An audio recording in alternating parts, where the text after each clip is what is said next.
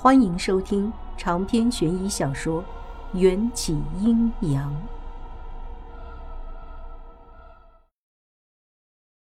我听得毛骨悚然，心想：这回完蛋了。右手上的红线散发出淡淡的桃木香味，不用猜就知道是迎战趁我睡觉的时候绑上去的。至于左手那根潜入皮肉的红线，应该是从解剖台里。爬出来的那个叫做秦玉郎的男鬼绑上去的。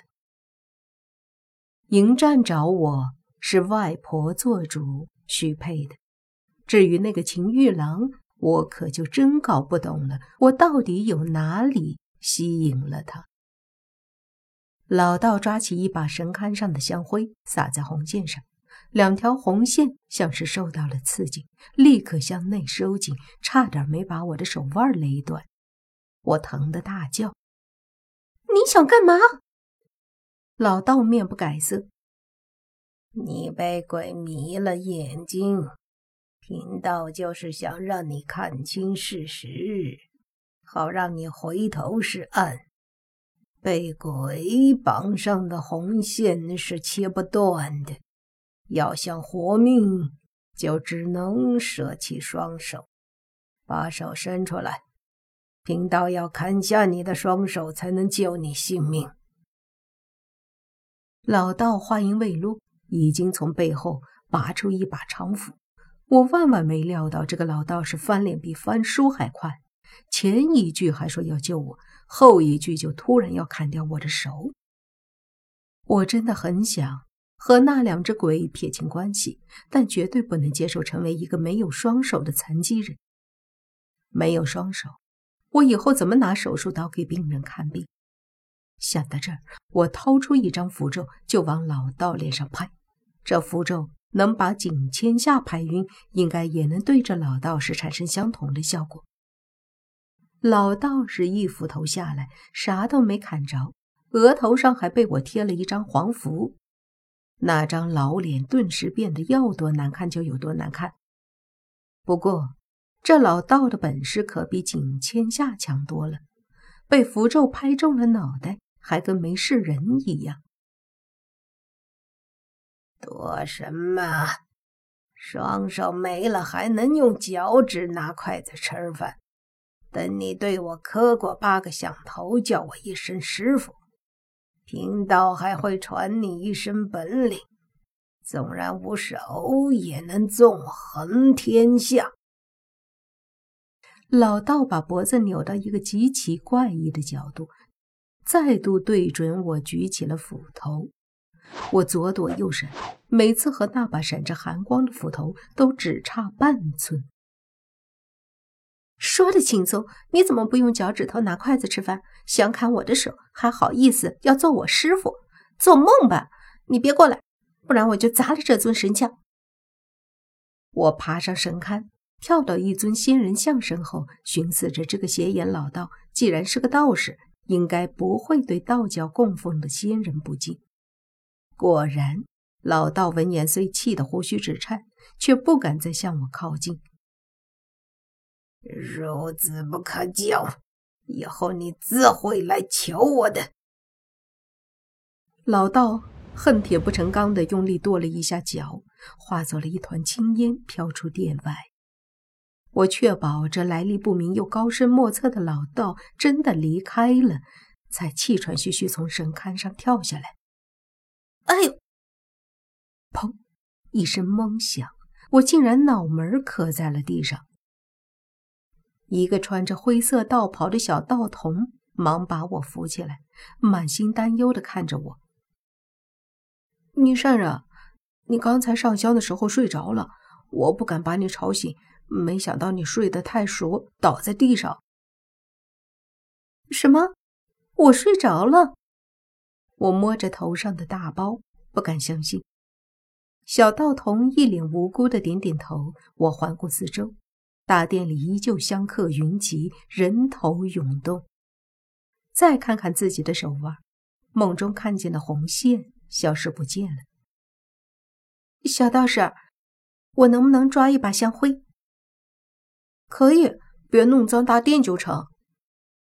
小道士不知道我要干什么，好奇的点点头，往功德箱里投了一张毛爷爷。我抓了把香灰，走出了店外。我清楚记得梦里老道往我手上撒香灰的时候，红线勒得我手腕生疼。如果这次还疼，就证明刚才不是做梦。深吸一口气，我先把香灰撒在左手手腕上。啊，疼死我了！手腕上火辣辣的痛感让我惨叫。我去，真的不是做梦。我不信邪的又往右手手腕撒了一些香灰。我还要疼！这回我真是不信邪都不成了。我天生命格不好，需要靠诡异的法子才能保命。可我怎么都不能相信，竟然同时招惹了两只厉鬼。我又想起了迎战初见我时说过的那句话：从今往后。与你有关的男人只有我一个。现在想想，这句话或许针对的不只是顾安，很有可能也在警告我不许和别的男鬼有染。最后仔细找了一遍道观内外，我依旧没有发现黑瓦罐的踪迹。我只能主动给外婆打电话承认错误。外婆听完后沉默了一会儿。对我弄丢黑瓦罐也是没有太大的反应，但在说那个老道来找我的时候，语气中却露出了慌乱。元宵，我看这老道八成就是景天下的师傅，要靠砍手才能隔断那个红线。看来这老道士也没多少本事。从今往后，那把黑伞你要时刻不离身。以后那老道若是再来找你，你就打开黑伞，他便不敢妄动。好，我记下了。我早已养成了时刻携带黑伞的习惯，就是不知道黑伞还能当做武器。折腾了一天，回到西山医院的时候，已经快到傍晚。几天没回去，西山医院发生了一些变化。首先，那些习惯了上班时间摸鱼打混的老护士们，都一个个化好妆，神采奕奕的在前台站成了一排。其次，因为经费问题，没有修葺的厕所，换上了灯泡和坐式马桶。第三。职工宿舍竟然在重新装修，把那些一个翻身就会嘎吱作响的双层床都换成了实木的单人床。小王，你总算回来了，咱们医院发生大事了。身为人妻和两个孩子母亲的护士长看见我，踩着十厘米高的高跟鞋扑了上来。您先站稳，我赶紧扶住他。什么大事？护士长神秘的捂嘴偷笑，伸手指了指门诊医科室，让我自己去看。我好奇地往门诊医科室里看了一眼，稍稍有些好转的心情立刻又被阴霾覆盖。顾安不知哪根筋搭错了，正穿着西山医院的白大褂给病人看诊。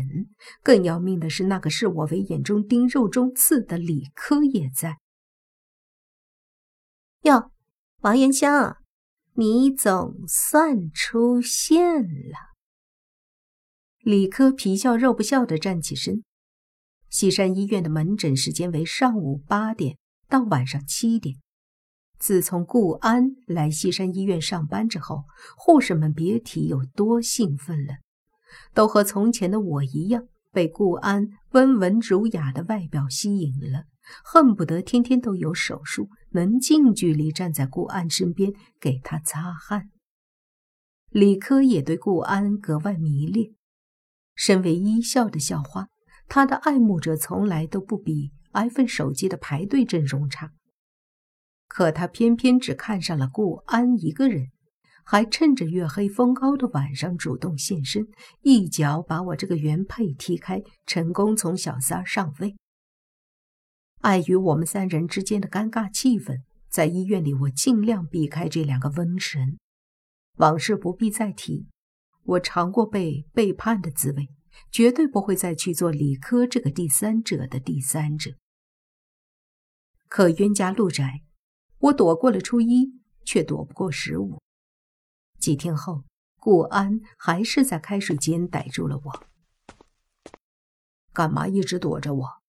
难道你就不好奇我辞掉甲级医院主任医师的工作，心甘情愿来这个名不见经传的医院的原因？哎哎，打住打住，后面我不想听，没其他事情，我先回宿舍了。我大约能猜到顾安之后想要说的话，捂住耳朵就想走回宿舍。元宵，你等等！顾安加快了脚步，挡在我面前，叫我王医生，谢谢。我用两个热水瓶拉开和他的距离。你听我说，我申请调院的原因不仅仅是因为我想见你，还想证明一件事情。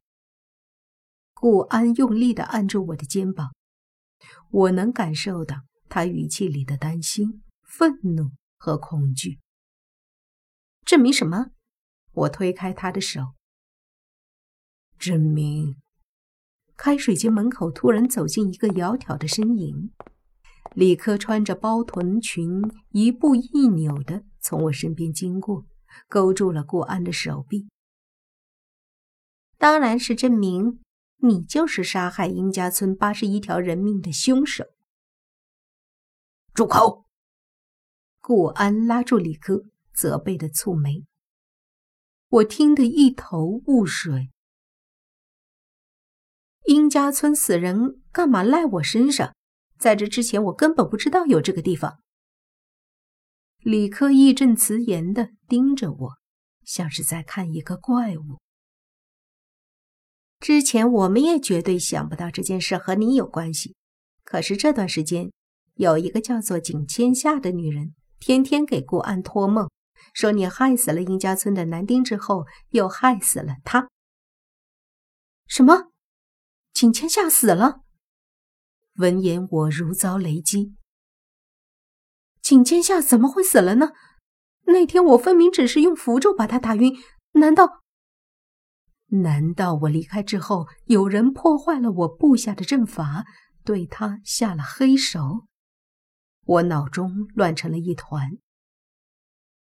这么说，你真的认识景千夏？顾安的脸色明显更沮丧了，还带着深深的怀疑。我使劲的摇头。认识是认识，可我没有杀他。景千夏曾经误会殷家村的男丁是被外婆害死的，但这个怀疑已经被外婆否定了。我相信外婆不会骗我，可不知道为什么，听见这番话，我还是变得踌躇不安起来。景千夏怎么就死了呢？李科冷漠地讥笑起来，我在他的眼睛里看见了一抹阴冷的恨。顾安疯狂地按着我，云霄，证明给我看，我爸和殷家村男丁的死和你无关。我快要被逼疯了，用力甩开他，躲进墙角。我也想证明，可你要我怎么证明？招魂。顾安一字一顿地说：“招魂”二字异常清晰地窜入我的耳朵。长篇悬疑小说《缘起阴阳》本集结束，请关注主播又见菲儿，精彩继续。